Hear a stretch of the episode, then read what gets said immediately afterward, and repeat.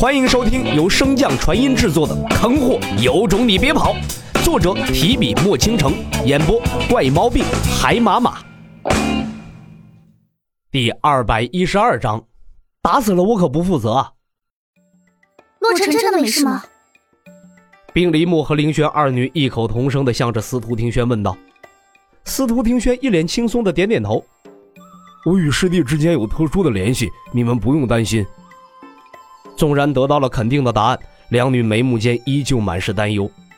这也不怪他们，自从这奇怪的世界降临，已经有十余日了。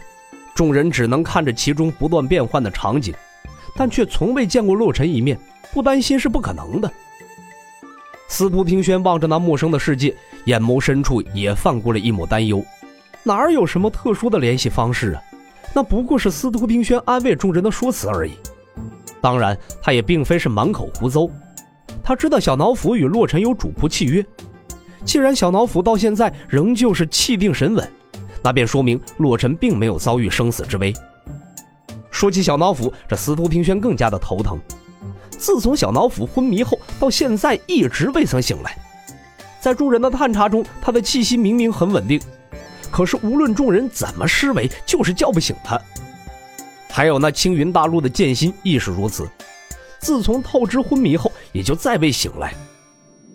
唰！修罗界中，洛尘满身大汗的将长枪插在地上，一脸狐疑的看着前方的虚影。这什么法则？不会是你骗我的吧？怎么按照你的方法练了这么久都不见效啊？白虎微微摇头，法则乃是最为玄奥之物，要是那般好练的话。岂不是人人都可称皇号帝？洛尘有些气馁的瘫坐在地上，看着天空中那还剩房屋大小的漏洞。这都三个多月了，这洞怎么还补不上啊？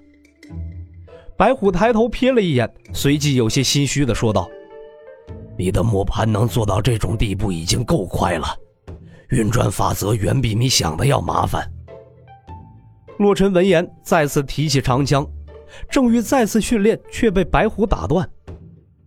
我管你这样训练效果并不大，如此之久，基本上是在原地踏步。你熟练的只是招式而已，并非是那份意。洛尘微微皱眉，那该怎么办？稍等一下。话落，白虎的身影顿时钻入洛尘的身体，消失不见了。片刻后，一个睡眼惺忪的小龙便被白虎提了出来。洛尘望着那可爱的小龙，顿时一怔。我体内什么时候多了这么一个小家伙？难道是空间棘龙生的？别瞎猜了，这就是棘龙，只不过刚渡完劫，正在重新幻化。渡劫？洛尘不可思议的看着眼前的小龙。他在我身体里渡哪门子劫呀？哎，没文化真可怕。白虎吐槽一声，才解释道：“到了大地这一级，纵然真身陨灭，也会在这方世界留一颗种子。只要这颗种子不被毁灭，那陨落的大地便会靠着它重新汇聚遗留在世间的残念，重铸元神。在之后，便可找一个满意的身体寄生或者夺舍。为了限制此事，天道便特此定下雷劫。”只有成功渡劫者，才算是真正夺舍成功或者寄生成功。洛尘点头表示理解。其实洛尘也早有此猜测。既然古魔如此难被彻底杀死，那这些个大能要是真的这么容易就陨落了，估计这洪荒世界早就没有人族什么事儿了。那大地便是地境，并非如此。如黄境和封号皇者一样。地境和封号大帝是两种存在，初悟奥义便可踏入帝境，但只有真正掌控奥义才能成为大帝，两者之间的差距如同天堑，极难逾越。像棘龙，在他全盛时期，一龙屠杀百位帝境不是问题。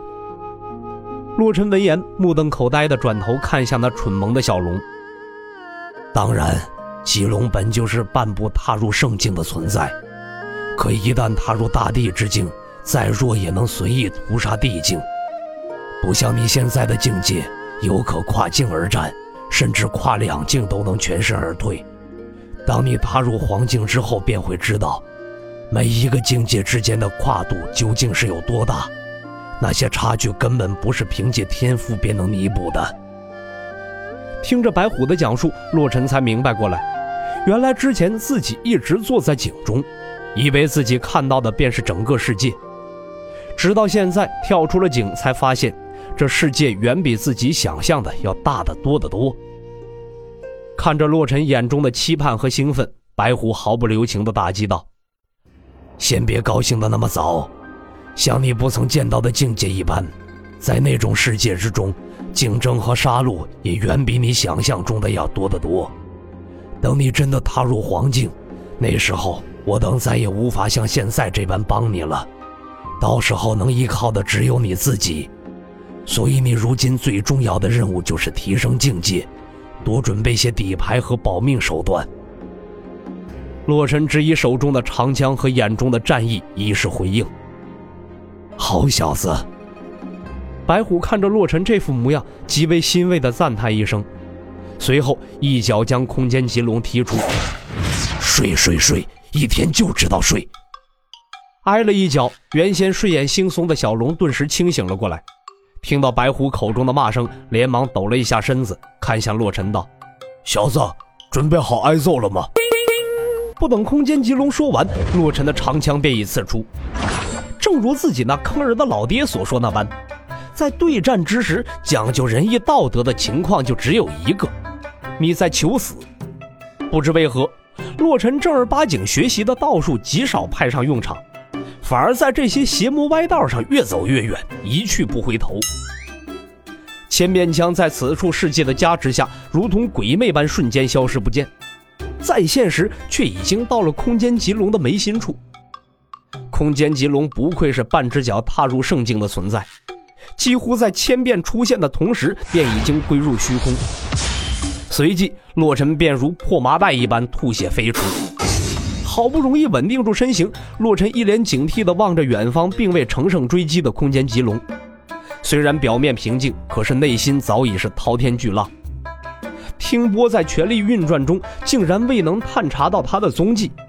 或者在刚刚探查到自己便已经被抽飞了出去，这还是第一次遇到听波探查不到的波动，或者说来不及反应的波动。远处的小龙打了个哈欠，有什么本事尽管用，千万别留手，要不然……